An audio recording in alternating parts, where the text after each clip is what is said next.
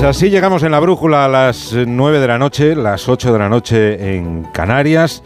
Tiempo que, como saben todos nuestros oyentes, dedicamos a la información económica. Comienza la brújula de la economía hoy con muchos asuntos y muy importantes que analizar y sobre los que opinar. Para esa tarea contamos hoy con la inestimable y muchas veces impagable colaboración de Marta García Ayer. ¿Qué tal, Marta? Buenas noches. Muy buenas noches, encantada de estar aquí.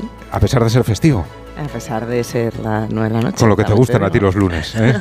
Con lo que Pero pasa mañana, miércoles, ya, ya lo sé, Ya, lo, sabes sé, inevitablemente. Profesor Rodríguez Brown, muy buenas noches. Muy buenas noches, a pesar del gobierno. Bueno, bueno.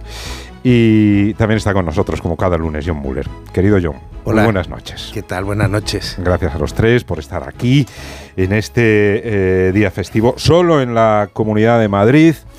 Eh, que muchos madrileños, como el director de este programa, aprovechan para tomarse un... Interesante, era un chico gallego que trabajaba aquí. A mí, ¿Cómo se llamaba? ¿Cómo se eh, llamaba? A mí me suena de...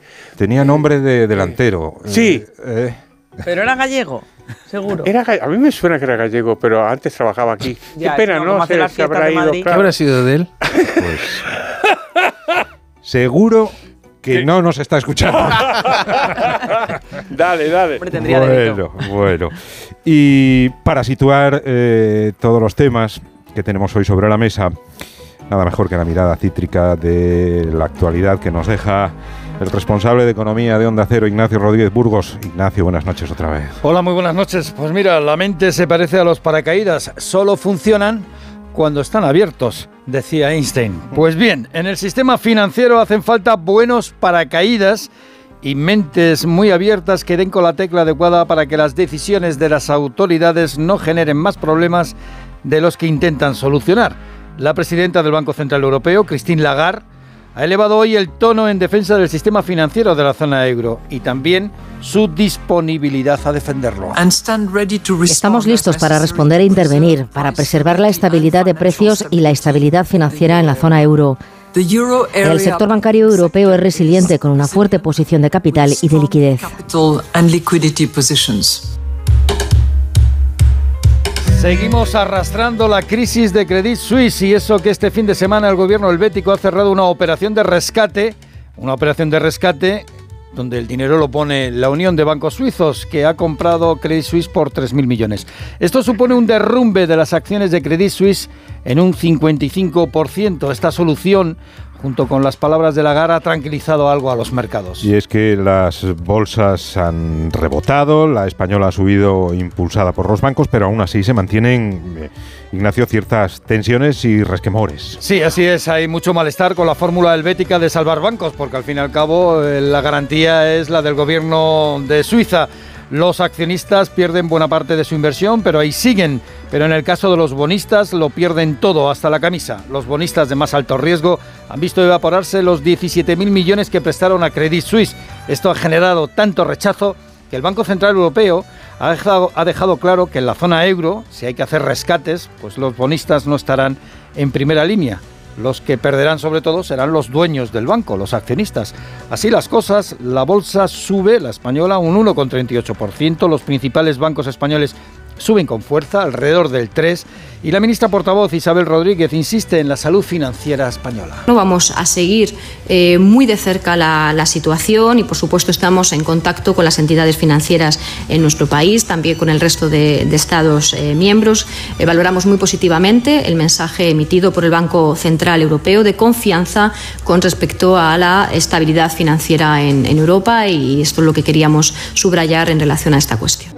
Saltan chispas mis dedos. Pues eso, saltan chispas en Europa y en el sistema financiero. Por cierto, en Europa pasa como en España, que solo nos acordamos de Santa Bárbara cuando truena. Lagarde de nuevo ha reclamado en el Parlamento Europeo que se complete de una vez la unión bancaria. Lo del Fondo de Garantía en Común lo paró Alemania cuando gobernaba, gobernaba Merkel. Esto de esto hace ya una década y ahí sigue, sigue en el limbo. Pero Ignacio, hay otras aristas y vertientes en la crisis financiera y en la crisis económica en general. Sí, para empezar, el todopoderoso Bundesbank ha reconocido que la economía alemana está en recesión en este principio de año. Además, el tsunami financiero junto con la autonía, la atonía económica está provocando una caída de los precios del gas y del petróleo que están en mínimos desde que comenzó la guerra en Ucrania. Y una buena noticia, mañana bajará un 5% la bombona de butano.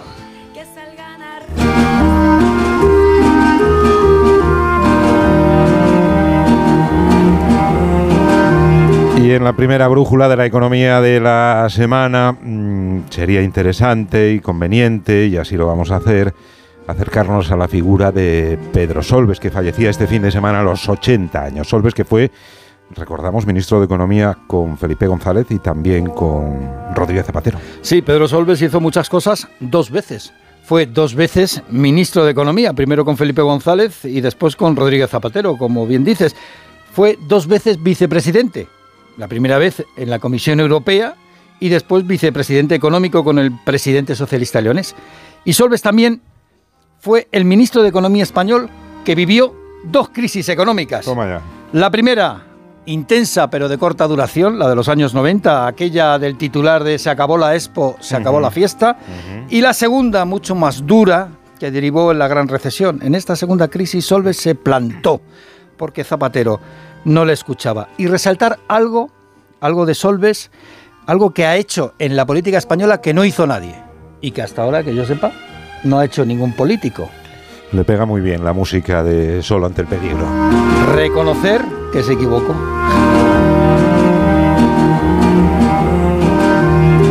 Es de justicia iniciar esta brújula de la economía recordando la figura de Pedro Solves y por eso eh, pido, pido opinión, por ejemplo, a John Muller, que sé que bueno, yo trataste mucho con él. He escrito hoy sobre él y he contado eh, lo que me pasó en octubre, que le llamé para una serie de entrevistas que estoy haciendo en el ABC sobre la voces sobre la crisis, porque me interesaba mucho su opinión, precisamente ya con después de tanto tiempo y habiendo tomado distancia de su libro de recuerdos, que se llama Recuerdos, no se llama Memorias ni nada por el estilo, se llama Recuerdos, porque yo creo que él además con eso tomaba un poco distancia de que era una cosa muy subjetiva y propia y personal.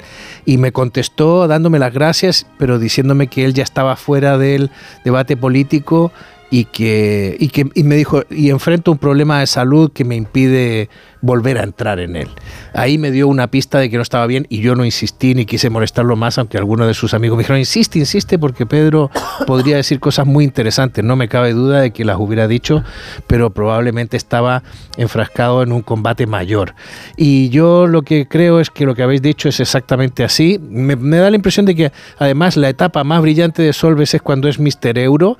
Así lo han reseñado muchos corresponsales españoles que coincidieron con él en esa etapa en Europa cuando en esa época en que el bipartidismo funcionaba en este país de manera elegante, pues España nombraba dos comisarios y Felipe González proponía uno del PP y uno del PSOE y José María Aznar propuso uno del PP que fue Loyola de Palacio y uno del PSOE que fue Pedro Solves. Y Pedro Solves se convirtió en comisario de Asuntos Monetarios y le tocó una tarea que yo lo estaba pensando ayer y decía, es que no hubo un fallo es que no faltó un euro en un cajero automático en Europa, es que no hubo problemas de bancos diciendo no tenemos fondos para introducir los euros.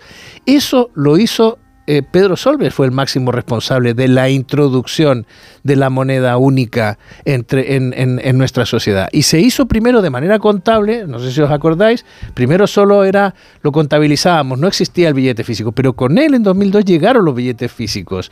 Y, algunos periodistas contaban cómo se fueron a comer con él el día de Año Nuevo, porque esto ocurrió la noche del 31 al 1. Y entonces muchos españoles, que, eh, corresponsales que se hubieran querido venir de Bruselas a Madrid, se tuvieron que quedar en Bruselas porque pasaba esto. Y, y yo es que estaba haciendo memoria y no recuerdo de ningún escándalo, de ninguna crítica, de ningún problema. O sea, fue rodado, smooth, como dicen los ingleses. Mm. No hubo problemas y eso fue responsabilidad de Pedro Solves. Y yo creo que brilló a gran altura en esa etapa, que es el momento en que yo creo que él alcanza su madurez profesional, personal, eh, como autoridad política, eh, después de una vida entera dedicado a Europa, porque él, Leopoldo Calvo Sotelo, lo nombra en la Comisión de Estudios para entrar en las comunidades europeas en 1982. Eh, desde ese momento y luego como secretario de Estado y luego como ministro de Agricultura, siempre estuvo metido en el tema europeo y era uno de los hombres que estaba convencido de que anclar a España en Europa era una er, iba a ser bueno para el bienestar de los españoles y iba a garantizar que este país no se perdiera como se ha perdido tantas veces en los recovecos de la historia. Marta, ¿qué recuerdo te deja o qué recuerdos deja Pedro Solves? Pues desde luego la etapa europea estoy con John en que en que fue la, la cima de su prestigio. Yo estuve trabajando en la Comisión Europea justo en aquellos años cuando él ya viene para el gobierno de Zapatero. Yo estaba en Bruselas, le sucede a Almunia si no recuerdo mal. Exacto. Y, y es verdad que era una época en la que España tenía mucho más presencia y prestigio en las instituciones y había comisarios y comisarias, comisarios más bien, de peso que ahora mismo pues no, no estamos ahí. Y luego la, la imagen de, Solves en el gobierno de Zapatero, en los sucesivos gobiernos de Zapatero, era como el profesor que ponía orden en la clase, el, poli malo, el poli malo que decía, pues para esto no hay dinero. Luego ya llegó la crisis y quedó claro que efectivamente no lo había, pero antes de que dejara de haber dinero, obviamente, él era quien hacía de poli malo, no seguramente con toda la vehemencia o todo lo escuchado que debería haber sido. Profesor Rodríguez Brown. Pues eh, una de las ventajas de la edad es que yo creo que he conocido a todos los ministros de Economía de España, desde Enrique Fuentes hasta Nadia Calviño. Y también conocí a Pedro Solves, que efectivamente fue como, como ha dicho John y Marta, fue un, un caballero. Eh, eh, recordemos dos, dos, episodios. Uno fue su famoso debate con, con Pizarro eh, Con el parche. lo recuerdo muy bien, Estaba yo en, en, Guatemala en una, en una reunión académica que me habían invitado, pero, pero vi el debate y, fue un debate muy notable porque es un debate que todo el mundo estaba de acuerdo en que perdió eh, Pizarro y en realidad el que tenía razón era Pizarro y no, y no Solves. Pero hay una cosa que hizo Solves muy bien y que yo lo recuerdo porque me afectó a mí personalmente y es que aconsejó que nos hiciéramos planes de pensiones privados. Y esto fue en la, época de Felipe González, en los 80. Me acuerdo perfectamente. Y, yo, y, yo, y yo dije, pues este hombre, este hombre tiene razón. Y, y yo me hice un plan de pensiones privados, que tengo entonces desde hace pues, más de 30 años, claro. O sea que, eh, o sea que sí, que, que, que está muy bien. Ahí, estuvo, ahí estuvo bien, en otros aspectos no tanto. Pero desde luego fue, fue, un, fue un caballero y tengo buen recuerdo de él. Fíjate que, el, perdona, el, el, debate con Pizarro deberíamos estudiarlo como un anticipo de la posverdad. O sea, eh, un, anticipo del debate de la posverdad, porque efectivamente Solves gana el debate. Esto a Pizarro le molesta muchísimo que uno diga que Solves ganó el debate. Él dice que no, que las encuestas demuestran que lo ganó él. Pero la verdad es que yo me quedé siempre con la impresión de que lo había ganado Solves, aunque los argumentos que había usado no eran verdad. No eran verdad, exactamente. Ignacio. Pues fíjate, eh, en esta cuestión, lo, a mí lo más interesante en el libro de, de recuerdos, una de las cosas que me parece muy interesante es eh, cuando él dice que él se equivocó conseguir eh, mm. en la segunda legislatura de Rodríguez Zapatero. Dice que eh, una de las cosas que hay que saber es cuándo te tienes que, ir, cuándo te tienes que, eh, bueno, pues apear del, poder, ¿no? Y él se dio cuenta que ahí se había equivocado, porque ya no tenía la capacidad de influencia que, que que tenía antes con Rodríguez Zapatero.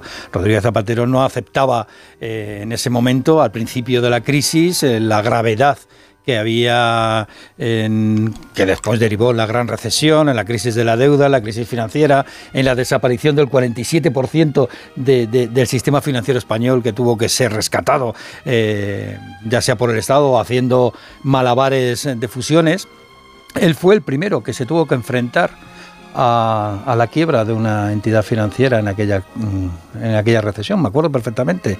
Un sábado se intervino la Caja Castilla-La Mancha, que fue la primera. ¿eh? Y, después ya llegó Caja Sur y después ya llegaron todas las demás en, en, una avalancha. ¿no? Y me acuerdo que, que él, eh, cuando entra, justo antes, eh, la crisis empieza en España en el último trimestre del 2007 que es cuando se ve claramente, no solamente hay que acercarse al Instituto Nacional de Estadística y ver eh, operaciones de, financiación de, vivienda de repente desaparecen. es que desaparecen, o sea, se para la venta de viviendas, la venta de casas, eh, empieza a bajar los precios y, y ¿por qué? No se reconoce la crisis porque hay una campaña electoral, es en marzo, con unas elecciones en marzo del 2008. Esa, ese, ese impasse de no tomar ninguna medida. Pero luego él está solo un ¿eh? mes más, ¿no? O sea, él, se, él, se, va en el 2009. En 2009. Se va en 2009. O sea, un año más, un quiero decir, tarde. solo un año. Y además enterándose en directo en la Cámara de, los de medidas como el cheque bebé y los 400 euros. Los 400 euros le molestó mucho. Él no, quiera, no, no hubiera, nunca lo hubiera hecho, además lo dice. Lo, en la comparecencia en el Congreso en el 2018, es una comparecencia que, que invito a que la gente la siga, porque en esa comparecencia es la primera vez que un político en España de la categoría de Pedro Solves, reconoce que hubo errores, errores en la apreciación macroeconómica de lo que estaba pasando. Y él era el ministro de Economía y lo reconoce ahí y dice, evidentemente, ¿cómo no voy a reconocerlo? Si solamente hay que mirar lo que pasó después.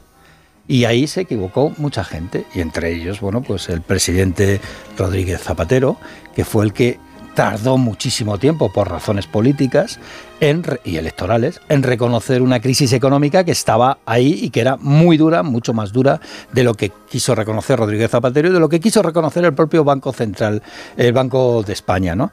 Y solamente eh, deciros que Zapatero tardó hasta el verano, hasta junio del 2008 no dijo la palabra crisis. Esa palabra estuvo prohibida en España ¿eh? desde el gobierno. No dijo hasta junio y fue en una entrevista con, en Antena 3, Gloria Lomana, consiguió que dijo, ¿quieres que diga que estamos en crisis? Pues sí, lo digo, estamos en crisis. Y, esa, fue la noticia, me acuerdo. El disco de, verdad. Y luego llegó el eh, Salgado de sucesora y institucionalizó la idea de los brotes verdes. Sí, en, agosto del 2010. Antes de tiempo. Sí, bueno, se agostaron. Pues eh, de justicia es que empecemos esta brújula económica de hoy recordando a Pedro Solves, solo ante el peligro. Descanse en paz. Enseguida volvemos. En Onda Cero, La Brújula. José Miguel Azpiroz. Ha estado genial esta primera cita. ¿Te parece si me das tu número de busca y nos volvemos a ver? ¿Busca? Actualízate. A todos nos vienen bien los cambios y a tus neumáticos más. En Peugeot Service te damos un 2x1 en neumáticos de las mejores marcas para que circules con total tranquilidad. Condiciones en peugeot.es. Si buscas coche sin caer en el derroche, ¿qué coche me compro.com? Rentino nuevo sin dejarlo para luego. ¿Qué coche me compro.com? Usados, 100% garantizados. ¿Qué coche me compro.com? Formas sensatas de invertir tu tiempo. Invertirlo escuchando cuando tu padre hizo la mili. ¡Firme! Sí, pero en una lista de espera para una cita de traumatología, no. Con Vivaz, el seguro de salud de Grupo Línea Directa Aseguradora, tienes acceso directo a más de 50.000 médicos especialistas, consultas presenciales ilimitadas y más de 1.000 centros y hospitales. Desde solo 17,50 euros al mes sin copago. Porque si en salud no hay tiempo que perder, perderlo en una lista de espera no tiene sentido. Ven directo a vivaz.com o llama al 917-400-400. Consulta condiciones. ¿Hay algo mejor que un viaje? Por supuesto, muchos viajes. Reserva en el mes del circuito de viajes del corte inglés con Special Tours por 60 euros y disfruta de hasta un 12% de descuento. Noruega, Escocia, Croacia, Italia. Aprovecha el mes del circuito de viajes del corte inglés con Special Tours. Un viaje en muchos destinos. Consulta condiciones. Toma Energisil Vigor. Energisil con maca contribuye a estimular el deseo sexual. Recuerda, energía masculina, Energisil Vigor. ¿Sigues sin saber quién debe hacerse cargo de las averías en tu casa de alquiler? Hazte de legalitas en el 900 100 661 y un experto te ayudará a resolverlo. Y ahora por ser oyente de Onda Cero, ahórrate un mes el primer año. Legalitas y sigue con tu vida. Desde el susto mi familia me obligó a tomarme en serio mi colesterol. Empecé a tomar citesterol. Citesterol con berberis mantiene mis niveles de colesterol. Cuídate con citesterol de Pharma OTC. Dos cositas. La primera, no tienes seguro de coche eléctrico. La segunda, yo me voy a la mutua. Vente a la mutua y además de las mejores coberturas para tu coche eléctrico, te bajamos el precio de tus seguros, sea cual sea. Por esta y muchas cosas más, vente a la mutua. Llama al 91 555 5555 91 555 5555. Condiciones en mutua.es.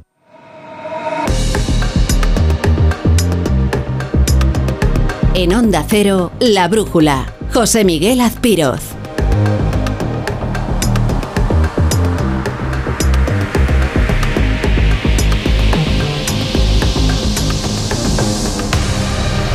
Veinte minutos sobre las 9 de la noche, una hora menos en Canarias. Estamos en la brújula de la economía con Marta García Ayer, el profesor Rodríguez Brown, con John Muller, Ignacio Rodríguez Burgos y sobre la mesa las turbulencias eh, financieras que entran en su tercera semana, si no me equivoco, desde que surgieron los problemas en el Silicon Valley Bank. Y desde entonces no pasa un solo día sin que la propia Christine Lagarde, sin que algún responsable del Banco Central Europeo salga a decir que el sistema financiero en la eurozona eh, es perfectamente solvente, no tiene ningún problema de liquidez y funciona a las mil maravillas. Pero a alguien eh, eh, como yo, que no está acostumbrado a descifrar los mensajes de estas altas instituciones, que te lo repitan todo el día, pues me lleva a pensar precisamente lo contrario. Entonces, por eso os pregunto si todos estos insistentes mensajes del BCE tranquilizan o, dejan entrever que igual hay algo que no está funcionando tan correctamente como parece, Marta. Mira, Emily Fletcher, que es una corresponsal financiera del New York Times, lo resumía con una metáfora que a mí me parece preciosa y además muy ilustrativa. Decía en su crónica este fin de semana que es como cuando un niño se cae, los, mercados financieros están cayendo y antes de decidir si ponen a llorar o no, levantan la cabeza y miran si los adultos están preocupados o no. y aquí si, si Christine Lagarde, si Biden cuando sale enseguida a decir está todo bien, está todo bien, eh, sobreactúan, entonces el niño ve que le están que, que, los adultos de la habitación están preocupados y entonces pues se echan a llorar. Y en esa tensión estamos, en la de los mercados levantando la cabeza de cuánto le he liado y, y las instituciones tratando de calmar, pero con el riesgo de sobrereaccionar y generar más preocupación que calma en lo que está pasando. Es un equilibrio muy complicado porque por una parte tenemos la ventaja del recuerdo de Lehman Brothers cerca, el aprendizaje de toda aquella crisis de la década pasada y por otra parte eso que es la buena noticia también es la mala que el recuerdo está muy cerca. Entonces es la misma generación de gestores que tienen muy reciente el recuerdo de la que se puede liar y que cuando sale una autoridad a decir que está todo bien, pues eh, puede haber, eh, bueno, no todas, no, no, tenerla todas con nosotros, pero es verdad que ahora mismo la situación, los balances eh, están muchísimo más saneados. Lo que pasó en el Silicon Valley Bank, en Signature y en los tres bancos medianos que, que han quebrado en Estados Unidos son unos problemas, son unas anomalías muy concretas, pero ya no hace falta ser muy grande para contagiar el miedo. Ya no es el too big to fail de la década pasada, se puede ser pequeño, mediano y también generar inestabilidad. También lo de Credit Suisse en Europa es una anomalía de un banco que llevaba años estando mal gestionado que tiene muy poco que ver con el resto de los bancos. Y tenemos la suerte en España de tener bancos muy rentables, muy saneados, que aunque al final las bolsas han ido dando tregua, eh, incluso cuando empezaban a caer por la mañana, España estaba, o sea, el IBEX y los bancos españoles estaban teniendo mejor resultado que otros bancos alemanes, franceses y holandeses. A ver, en el interés de todos está que a todos les vaya bien, pero bueno, en el caso de la banca española yo creo que, ha dado señales de que podemos estar tranquilos de momento. John, ¿a ti te tranquiliza escuchar a Lagar? No, no, a mí me pasa lo que dice, lo que describe Marta. O sea, yo creo que nos vamos a poner a llorar en cualquier momento, ¿no? Romper a llorar apenas veamos la cara de los adultos. Eh, no, y, pero no, no, tengo, no tengo grandes sospechas en Europa. O sea, yo creo que algo hemos aprendido con la crisis del 2008. Sería el colmo que no hubiéramos aprendido nada. Es verdad que quedó por rematar la, mm, aseguración colectiva de depósitos en la Unión Europea y que hay ahí una pata de la Unión Bancaria que no se terminó de redondear. Y fíjate que hoy Lagarde lo ha mencionado y yo creo que es porque está viendo que es la oportunidad a lo mejor de convencer a Alemania de que hay que dar ese paso, porque en el último momento de la reforma bancaria, Alemania se echó atrás con el, con el Fondo de Garantía de Depósitos Europeo. Eh, ahora, que haya sido Suiza el sitio donde haya empezado el problema en Europa, porque Estados Unidos es otra historia. Y el, el, el Silicon Valley Bank era un banco muy especial, que tenía características muy concretas y, y, con un gestor que era un incompetente. O sea, que nadie se pone a llamar para decir, por favor, no retires el dinero del banco, porque inmediatamente si llamas a un tiburón como Peter Thiel, saca todo el dinero y no solo eso, llama a 20 tiburones más para decirles que lo, lo saquen. en Twitter. Exacto. pero, pero el caso del Credit Suisse a mí me tiene impresionado porque... Mm, Así como en el 2008 descubrí que los banqueros alemanes eran bastante más incompetentes de lo que creíamos y no eran ni tan rigurosos, ni kantianos, ni racionalistas, ni nada, ahora he descubierto que los suizos son unos chapuceros importantes, muy importantes. Y eh, Credit Suisse, como decía Marta, lleva tres años en problemas porque su división de banca de inversión Fíjate, lo mismo que le pasó a la banca alemana en la crisis del 2008, que estaban de hipotecas subprime hasta más arriba del paracaídas, bueno, pues lo, mismo le ha ocurrido ahora a Credit Suisse, que tenía un nivel de exposición a, no hay fondo de riesgo en la economía norteamericana que haya quebrado que no tuviera el Credit Suisse. O sea, empezando por Green Seal, este fondo anglo-australiano eh, que, quebró hace un par de años. En todos ha, estado, ha estado metido Credit Suisse. Problema de mala gobernanza, problema de control de riesgos, problema todo tipo de problemas. Problema, le sacó los colores la SEC estadounidense pidiéndole cuentas de 2018 y 2019 porque la contabilidad bancaria estaba mal presentada. En fin, una cantidad de irregulares. Ellos lo, admitieron y estaban reformando su banco. Hablaron de 1.200 millones de francos suizos reconocidos en pérdidas a 7.000. A 7.000. Eso, eso es una un poquito bueno, en la contabilidad. ¿eh? Eso es tremendo porque tuvieron 1.600 millones de pérdidas en 2021 y vaticinaron 1.200 en, línea con esa cantidad para 2022 y tuvieron 7.400, como está diciendo eh, Ignacio, ¿no? Entonces afloraron todas estas incompetencias, pero es que el comprador, que yo no sé si visteis la cara del de presidente VS, el comprador que no tenía cara de que fuera feliz comprando, comprando lo que estaba comprando, eh, es que VS lo rescataron en 2008. Es que a VS lo rescataron en 2008, o sea, es el, banco líder de Suiza. Ahora, hay que decir una cosa, en las venas financieras de, la economía suiza van por otro lado. Estos son unos grandes bancos, grandes marcas, con una división de inversión y de negocios muy potentes, con cuentas internacionales muy desarrolladas, muy sofisticadas, pero en realidad la economía doméstica suiza va por un sistema de banca local muy parecido a nuestras cajas de ahorros muy parecidas también a las cajas de ahorro que tienen los alemanes. Entonces, ahí hay un sistema financiero donde están metidos los políticos. Se parece muchísimo a lo que teníamos aquí. Sí, pero son muchos puestos de trabajo los que dependen de las pequeñas sucursales en cada pueblo. Y no solo eso, y muchos ayuntamientos y pequeños negocios y políticos. Y bueno, eso es un, un, un tejido muy rico de tratar. Profe. A mí lo, lo que más me impresiona de Credit Suisse es el apellido. Porque si de verdad ya no podemos confiar en la banca suiza, claro. yo no sé muy bien, José Miguel Aspiros. Yo estaba pensando en confiar en ti, pero como la última esperanza. No se lo aconsejo. Exactamente. O sea que da una sensación, desde luego, de inquietud. De los banqueros centrales, ¿qué podemos esperar? Desde luego, que no digan que es culpa suya. Eso no, Aspiros, eso no. Van a decir siempre que no es su culpa, que la culpa es de otro, que ellos han hecho todo, todo bien y que si las cosas están mal es culpa de otro y ellos van a acudir al rescate. Esto es más que dudoso porque tenemos larga, larguísima experiencia de los resultados negativos de sus, de sus políticas expansivas. Me quedé con esta idea, tanto Marta como yo hablaron de las caras, las caras. Uno de los eh, estudios recientes más interesantes que he visto es uno en una publicación académica americana que hacen estudios sobre las caras de los comparecientes de los bancos centrales de los, es un fenómeno relativamente reciente esto, de que los, los banqueros centrales de pronto aparecen y hablan. ¿eh? Se llama eso forward guidance. ¿no? pero es una aplicación eso del salen, No, no, no, pero eso, ah, yo, no había visto nada parecido. ¿eh? Salen y hablan. Entonces alguien dijo, hay que ser listo para eso, digo, oye, si hablan, igual ponen caras porque no las analizamos. Y entonces analizan las caras de los banqueros centrales de los últimos 20 años o 25, no sé cuándo, las últimas décadas que han empezado a aparecer y a hacer discursos. Y resulta que han encontrado alguna relación entre los gestos que hacen y la política monetaria que practican. Me parece una cosa completamente fascinante.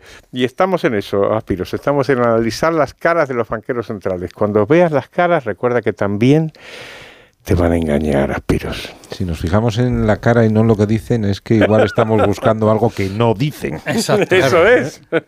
Ignacio. Bueno, antes de nada, decir que First Republic, que es otro de los bancos estadounidenses que han estado en Candelero y que tuvo que ser rescatado por una coalición de entidades, de 11 entidades lideradas por JP Morgan, ¿eh? que, le rescataban con 30.000 millones de dólares de inyección, decir que hoy en bolsa pues está cayendo también con ganas, ¿eh? alrededor del 40% y que ha llegado a caer y que en las últimas en los últimos días eh, pues alrededor de 70.000 millones de dólares de los depositantes pues han decidido buscar territorios más placenteros y menos arriesgados, o sea, ese depósitos pues se han ido. Después sobre hay un concepto en la banca últimamente con la gran recesión que empezó con la gran recesión que a mí siempre me ha preocupado y es el de demasiado grande para caer, ¿no? Lo que se llama los bancos sistémicos. Os recuerdo que Credit Suisse era un banco sistémico dentro de lo que es el viejo continente. Demasiado grande para caer, es decir, se hacían los bancos muy grandes para que se para que no tuvieran problemas. Y a mí me da la sensación que esto de que demasiado grande para caer es demasiado grande para soportarlo, ¿no? Para sostenerlo. Y al final, fijaros este ratio que hoy he visto y me ha dejado preocupado. La Unión de Bancos Suizos tiene unos activos con la compra de, de Credit Suisse de 2,8 billones, con B de Banco Suizo, 2,8 billones de activos, y el PIB de Suiza, de la Confederación Helvética, es de 800.000 millones, 0,8. Es decir, empieza a ser bueno, a mí el concepto este de es que tiene que ser muy grandes para que no caigan. Bueno, pues empiezan a ser tan grandes, tan grandes los bancos que están muy por encima de, los propios gobiernos. El otro día, la semana pasada, decíamos que en Estados Unidos rescatan bancos y en Europa nos hemos especializado en rescatar países, ¿no? Pero bueno. Y después, los suizos, eh, estoy de acuerdo con lo que ha dicho Müller, en los últimos años han perdido la tradición bancaria. Siguen haciendo buenos chocolates, buenos relojes, pero en cuanto a bancos, digamos que han perdido buena parte de su tradición, porque tuvo problemas la Unión de Bancos Suizos en el 2008 tuvo que ser rescatada por, entonces, ahora se rescata a su competidor, a Credit Suisse, y quizá, quizá después de ver todos estos episodios de fallos en la gestión de los bancos suizos, empiezo a entender esa defensa acérrima, ¿eh? esa defensa con tanto ardor del secreto bancario. Ignacio Cantos, director de ATL Capital, muy buenas noches. Buenas noches. Ignacio, debemos estar preocupados por la salud y la sostenibilidad de los bancos europeos. Bueno, pues yo creo que casi la palabra que más hemos oído esta semana o esta semana y media que llevamos con, todo este tema es fiduciaria, ¿no? El, sistema bancario en general lo es, porque si no, no podrían prestar, porque y entonces, hombre, yo creo que lo que hay que tratar es de recuperar la confianza y eso, pues bueno, eh, yo creo que están en el camino, que lo que han dicho las autoridades, que es verdad que intervienen mucho y eso pues también pone nervioso, es que bueno, pues van a hacer todo lo posible, pero si la gente sigue sacando sus depósitos de distintas entidades, pues cualquiera podría tener problemas. La más solvente del mundo, la más seria, la más capitalizada, porque siempre hay un grado de apalancamiento alto, ¿no? Entonces, eh, todas las medidas tomadas deberían eh, tratar de calmar. VS, como bien habéis dicho, tampoco es el ejemplo. Suiza, al perder, como estaba diciendo ahora eh, José Ignacio, eh, al perder el secreto bancario, ya todo ese dinero que tenía depositado, que no rentabilizaban ni que tenía casi que pagarlo porque estaba ahí por otros motivos, pues dejó de, dejó de estar y buscaron operaciones que a lo mejor pues eran operaciones más de riesgo y eso pues se ha llevado al Credit Suisse por delante y hubo que rescatar a los bancos que tienen departamentos de banca de inversión más grandes normalmente se adquieren más riesgos de los eh, de los esperados pues suelen acabar con, con problemas eh, en España es verdad que los departamentos de banca de inversión de nuestros grandes bancos son bastante pequeños para el tamaño que sí tienen. Hablabais de los 2,8 billones del, del, del VS, pero yo estaba mirando el otro día y el Santander está próximo a los 2 billones, que también es más que el PIB español. Entonces, ¿por qué se ha generado tanta polémica con el modelo de rescate de Credit Suisse? Porque la Confederación Helvética obliga a los bonistas a perder todo y en cambio a los accionistas no. Claro, eso, eso es lo que eso es lo que habíamos entendido todos siempre y verdaderamente ha creado un problema importante que yo creo que seguramente acabará en los tribunales y no tengo seguro que no lo acabe perdiendo el Estado suizo y teniendo que poner ese dinero luego a posteriori. O sea, estos, los, los AT1 son un tipo de bono que creó pues, los bancos europeos o la, o la Comisión Europea para que todos los bancos tuvieran un colchón adicional a su capital. Entonces, había que tener un porcentaje X de, de AT1 y los emites con un tipo de interés más altos, porque después de las acciones es lo segundo que se va a evaporar en caso de problemas, pero lo segundo, no lo primero, como ha sucedido en este caso. ¿no? Esto me recuerda un poco a la maniobra que hizo el gobierno portugués en el rescate de, Espíritu Santo eh, con unos bonos que estaban en la misma prelación de crédito, unos los impagó y, dijo que se perdían y otros que tenían los portugueses de a pie, digamos, más en sus carteras, pues eso sí los pagó. Eso todavía sigue judicializado y bueno, pues probablemente acabará, pero como sabemos, dentro de unos años y, no sé si nos enteraremos, bueno, nos enteraremos, pero yo creo que esto de los AT1 pasará lo mismo. O sea, yo creo que estos bonos tenían, o sea, si las acciones valen, porque además al ser contingente convertible, lo que hubiera tenido es que convertirse en acciones y si las acciones valen lo poco que valgan, pues, pues valdrían lo que fuera. Entonces no, no los puedes, porque la contingencia se ha dado. Entonces estás cargándote, no me he leído obviamente los prospectos de 400 o 500 páginas de los AT1 de, de Credit Suisse, pero seguro que eso está ahí. Entonces, bueno, los gobiernos sabemos que tienen potestad, pero también se tienen que enfrentar a un, a un tribunal y seguro que va a haber demandas sobre ello. El Banco Central Europeo eh, ha asegurado repetidamente la última vez hoy que hará todo lo necesario para garantizar la estabilidad del sistema financiero de la zona euro. Se parece mucho al, al whatever it takes de, de Mario Draghi, ¿no? Sí. No estaremos a las puertas de una situación similar porque el lenguaje mm, nos traslada a esos momentos. Bueno, pues, pues yo creo dos cosas. Primero ha dicho eso y además ha dicho que ellos sí respetarán la prelación de crédito, es decir, lo primero serán los accionistas, los segundos serán los AT1, luego vendrán la deuda subordinada, que por ejemplo hay que recordar que en la, que en la resolución del Popular la deuda subordinada también se ve afectada, no solo los AT1 que están más abajo, sino eh, la deuda subordinada, que está un poquito más arriba en la prelación de crédito, también se vio afectada, ¿no? Y, y no la deuda senior del Popular, ¿no? Pues eh, yo creo que todo el trabajo de la Comisión Europea, del Banco Central Europeo, desde el año 2008, ha reforzado mucho el capital de los bancos europeos. Yo creo que los bancos europeos ahora están, en general, bastante mejor de lo que estaban hace unos años. Insisto que cualquier banco es susceptible de quiebra si se produce una salida masiva de depósitos o hay que rescatarlo, porque si no, el, el, problema de esto es que si no se rescata, la gente pierde su dinero, porque no habría para pagar los depósitos o tendrían que esperar a que fueran venciendo las distintas operaciones que aseguran ese dinero. Es decir, no le podemos pedir al señor que tiene una hipoteca que la devuelva ahora porque el banco tiene que devolver los depósitos. Entonces, mm, claro, cualquier banco que se le vaya, pues no, no tiene para devolver todo. Por mucho que tenga, tiene una liquidez del 5, del 10, del 20 a todo tirar. Ignacio. Sí, ya que hablas de hipotecas, em, eh, mañana, mañana martes y el miércoles hay reunión de la FED, de la Reserva Federal Americana, y me, gustaría saber si Jerome Powell se siente con fuerzas para mantener su rumbo de subida de tipos de interés y después me gustaría saber, eh, la semana pasada hubo algo insólito y es que bajó ligeramente el Euribor. Me gustaría saber sobre todo para la gente que tiene hipotecas, si el Euribor va a seguir subiendo, se va a quedar parado, estabilizado o va a bajar. a la gente que, tiene hipotecas esto es realmente lo que más le importa. Claro, pues dos cosas. Sobre lo que va a hacer Powell mañana a mí también me gustaría saberlo. Eh, yo creo, yo creo que en general eh, las apuestas ahora mismo están en que suba otros 0,25, se esperaban dos más hasta el 5,25 tipo terminal, aunque hace 15 días hubiéramos dicho que era el 6. Eh, entonces llevaría los tipos hasta ahí, el 5, 5,25, pero yo creo que solo en esta.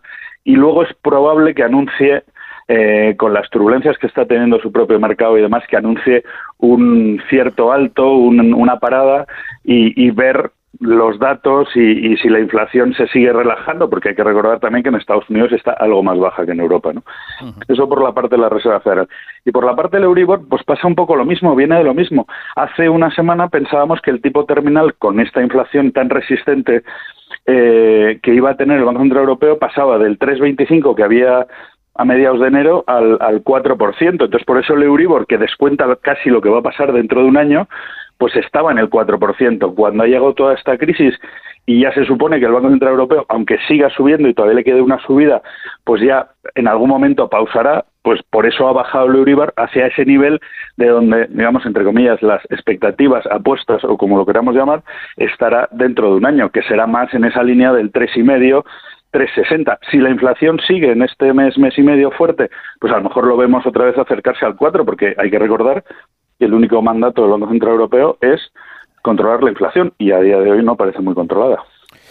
Ignacio Cantos, director de ATL Capital, muchísimas gracias por estar con nosotros esta noche y, alumbrarnos en este, en este difícil mundo de la economía y de los sistemas financieros donde parece que todo pasa a la vez al mismo tiempo y en todas partes. Gracias a vosotros y un saludo. Gracias, Ignacio. Buenas noches. ¿Podemos estar tranquilos en lo que se refiere al sistema financiero español, John Muller? ¿El español? Sí. Yo creo que sí. ¿Por qué? No, te lo pregunto simplemente. ¿Pasa algo? No, ¿Ves? ¿Ves? Alguien pregunta. Ahora ya estáis mirando a los adultos aquí a ver qué cara de preocupación tiene. Pero estamos hablando de bancos en problemas en Europa, pero eh, me preocupa el sistema financiero español. Quisiera saber no, yo, eh, si soy coherente con lo que te dije al principio, que dije, yo creo que algo hemos aprendido de la crisis de 2008 y el sistema cambió, la regulación cambió y yo no tengo noticia, salvo de que no se hubiera acabado la unión bancaria, no tengo noticia de que en España, en Europa, haya ocurrido un fenómeno como el que, como el que propugnó Trump en Estados Unidos, que fue levantar algunas restricciones, o como lo que permitió no solo Trump, sino luego mucha gente que trabajó en el, gobierno de Obama, también una, una persona que en concreto trabajó en el Departamento del Tesoro con Obama, era la que asesoraba al Silicon Valley Bank para intentar escurrirse de los controles. O sea, eh, es que aquí nos conocemos. Era un tinglado, vaya. E, efectivamente. No, no, nos conocemos. El, banco había estado haciendo lobby para intentar salirse de los controles más estrictos que se había implantado. Yo creo que ese proceso aquí no se ha visto. Es verdad que nadie está libre de, y a lo mejor mañana, oye, eh, se cae el Santander, qué sé yo. Bueno, pues eh, quedaré mal, pero pero bueno, si yo de momento creo, tengo confianza y creo que eh, nuestras entidades son solventes. Hay otra anomalía más en, en, uno de los bancos de Estados Unidos, de los tres bancos de Estados Unidos que, que han caído, el Signature, creo que era. Estaba muy expuesto a las criptomonedas. Claro. Sí, que eh, la caída de las criptomonedas, todos estos listos que venían dando lecciones de fijaos lo que estáis perdiendo y no necesitamos regulación ninguna. Ni bancos centrales, ni nada, nada, ni regulación, ni nada de nada. Pues fíjate esta exposición a las criptomonedas y la caída que tuvieron las Bitcoin y compañía ha resentido mucho a la economía real. ese mundo digital ha hecho que luego tuvieran problemas como los que han tenido y al final el miedo se contagia, como decía bueno, incluso, los más grandes no, pero presionaron la semana pasada muchísimo, durante el fin de semana pasado, presionaron muchas de las personas que estaban que habían invertido en esas criptomonedas para que fueran rescatados. Claro. Signature fue rescatado. y no querían no querían tener nada que ver con el sistema eh, vamos, el que en el que estamos todos, pero luego al final cuando las cosas van mal, recurren a él. Pero volviendo un, un momentín solo por zanjar lo que decías de la banca española, creo que ya no va a salir el gobierno a criticar a la banca española por ganar mucho dinero. y a ponerle más impuestos. ya no le va a parecer mal tener una de las bancas más pues rentables de Europa, porque Esa es otra de las consecuencias. la recaudación calculada por Hacienda no se va a cumplir. Bueno, pero que entendemos el por qué es relevante tener bancos holgadamente rentables, más que los es mucho mejor tenerlos rentables que tenerlos arruinados. Profesor. Sí, lo de las criptomonedas es una nueva ratificación de que el mejor amigo del hombre no es el perro, sino el chivo expiatorio. ¿no? Hay, hay otros chivos expiatorios que os advierto que pueden salir a la luz que es el, el- lo- los bancos pequeños, es uno, el shadow banking es otro. Claro. Es decir, lo- los- lo- es- está el, el- el po- el poder de los bancos centrales, que la, la- la mitología es que si hay algo que va mal es porque no está controlado por los bancos centrales, como por ejemplo las criptomonedas, o por ejemplo los bancos que son pequeños y por lo tanto tienen menos regulaciones, o por ejemplo lo- la banca en la sombra y tal. Todo eso es una excusa muy útil, que lo veremos en el momento, cu- cuanto más problemas haya, más habrá de este tipo de excusas. Y olvidaremos que el grueso del dinero está gobernado por los estados. Los bancos centrales son entidades públicas ellos son los que mandan sobre el dinero, ellos son los principales responsables y por lo tanto van a hacer todo lo posible para que no se les eche la culpa. Y entonces nos olvidamos que cuando suben los tipos de interés y generan estos problemas que estamos viendo, no suben por casualidad, sí, suben porque bajaron. Claro. Sí, suben porque estuvieron años y años y años con políticas monetarias expansivas, represivas, tipos de interés a cero o negativos.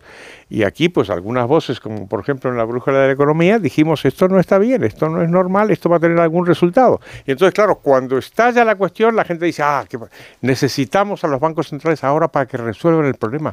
Pero si lo han creado, Aspiros. Ya se dijo aquí en la brújula de la economía. Hecho. Quedan 14 minutos para que nos den las 10 de la noche. Tenemos unos compromisos publicitarios. ¿Y algo más? Y algo más. Ah. Importante, como Creo. todos los lunes.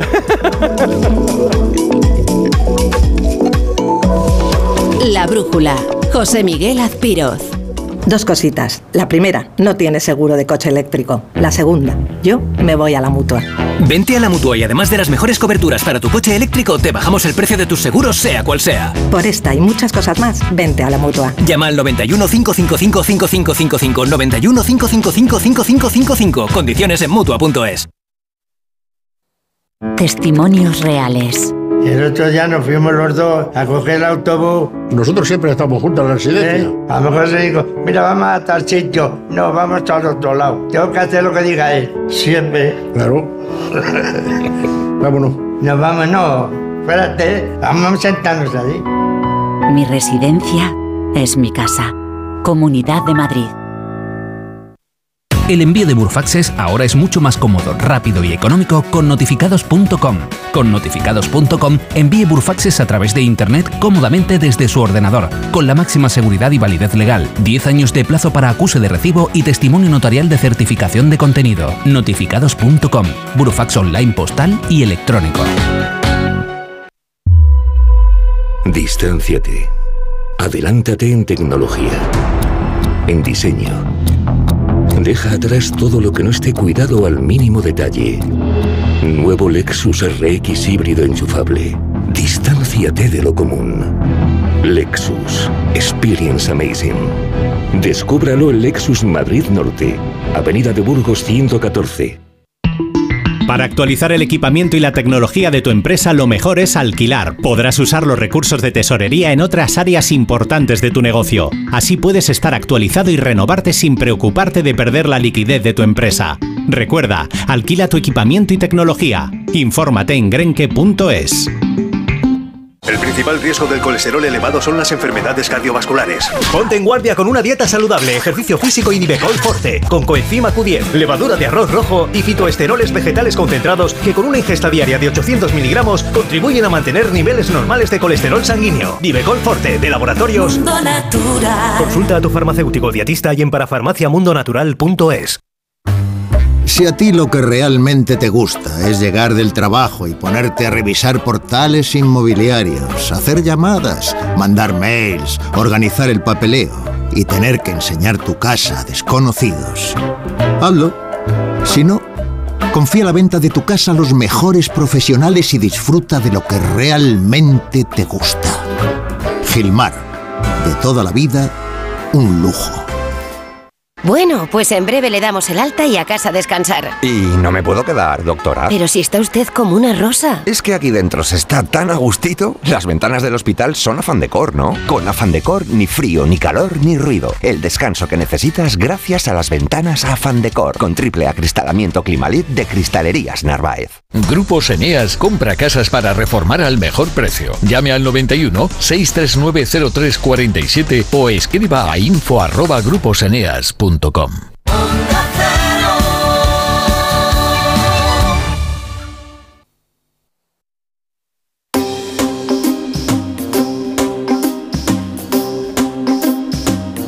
En Onda Cero, La Brújula. José Miguel Azpiroz.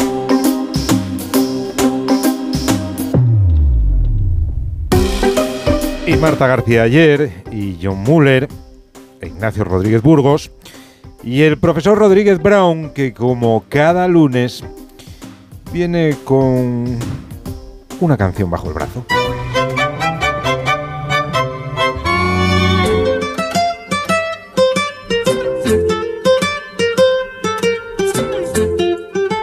Canciones económicas.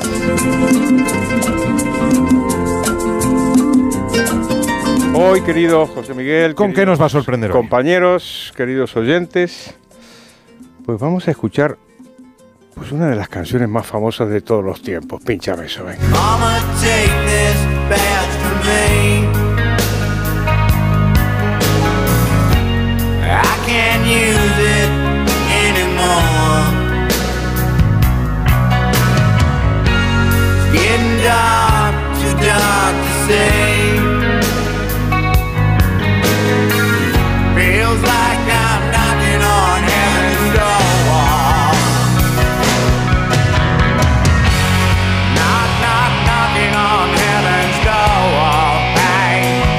Pues claro que sí, claro que sí. Knocking on Heaven's Door, el famoso tema de, de Bob Dylan en la versión de Guns N' Roses. A mí me llamó mucho la atención esta canción. La verdad que debo decir que la, la escuché en esta, en esta versión porque les gustaba mucho a mis hijos. Yo pensé, uy, el tiempo que ha pasado, porque la canción es muy, es muy anterior. Y lo interesante de esta canción económicamente no es el contenido, sino el resultado. ¿Por qué? Porque ha tenido un éxito, yo creo que es incomparable. Es incomparable el éxito que ha tenido esta canción. He visto que no se sabe cuántas versiones se han hecho, pero son más de 150.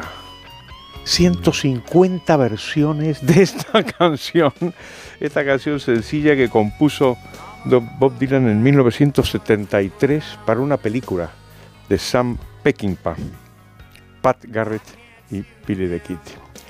1973 fue la canción, ¿eh? Y empezaron las versiones y una versión y otra versión. Desde luego, una de las más exitosas es esta misma que estamos escuchando de, de Guns N' Roses. Pero bueno, desde Eric Clapton hasta eh, Luis Eduardo Aute, hasta...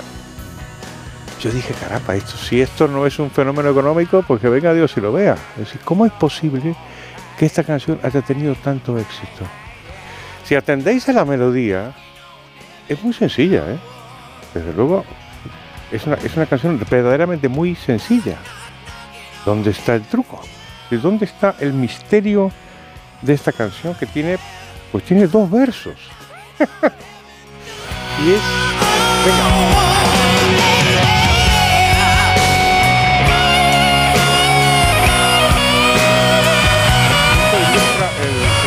Palabras del sheriff, que en, en la película ha sido, ha sido herido fatalmente por, por la banda de Billy the Kid, y está ante los ojos de su mujer.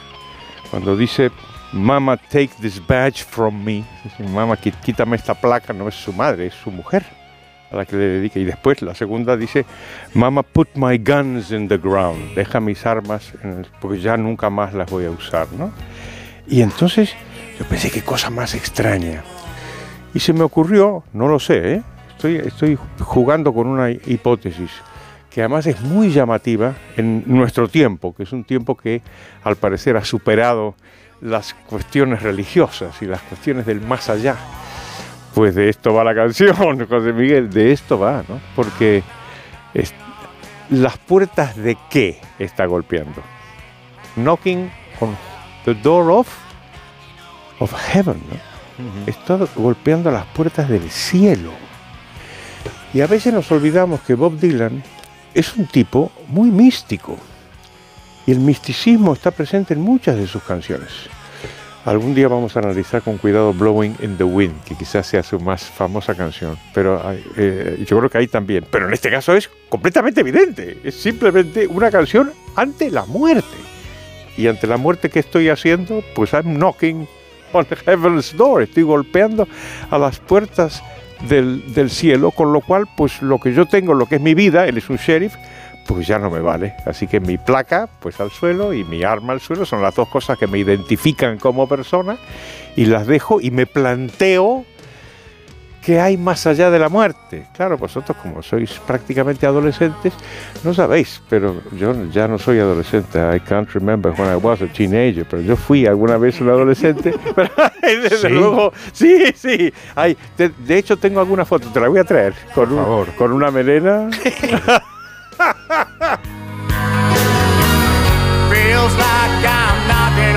Pues igual es esa la explicación, no lo sé, pero es una canción verdaderamente preciosa y que nos apunta al más allá. Cualquier cosa es buena para escucharla.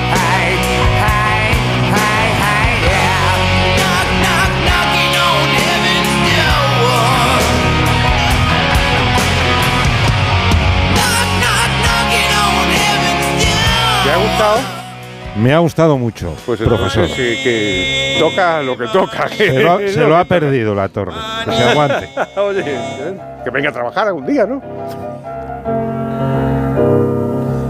Que si te quieres por el pico divertir, cómprame un cucuruchito de Cucuruchito de maní. Hasta aquí la brújula de la economía por hoy. Mañana más y seguramente mucho mejor. Marta García ayer, muchísimas gracias. Un placer, como siempre. Buenas Hasta noches. luego. John Muller, hasta la próxima. Hasta la próxima, querido. Profesor Rodríguez Brown. Adiós, liberales. Adiós. Ay, qué calentito y rico está.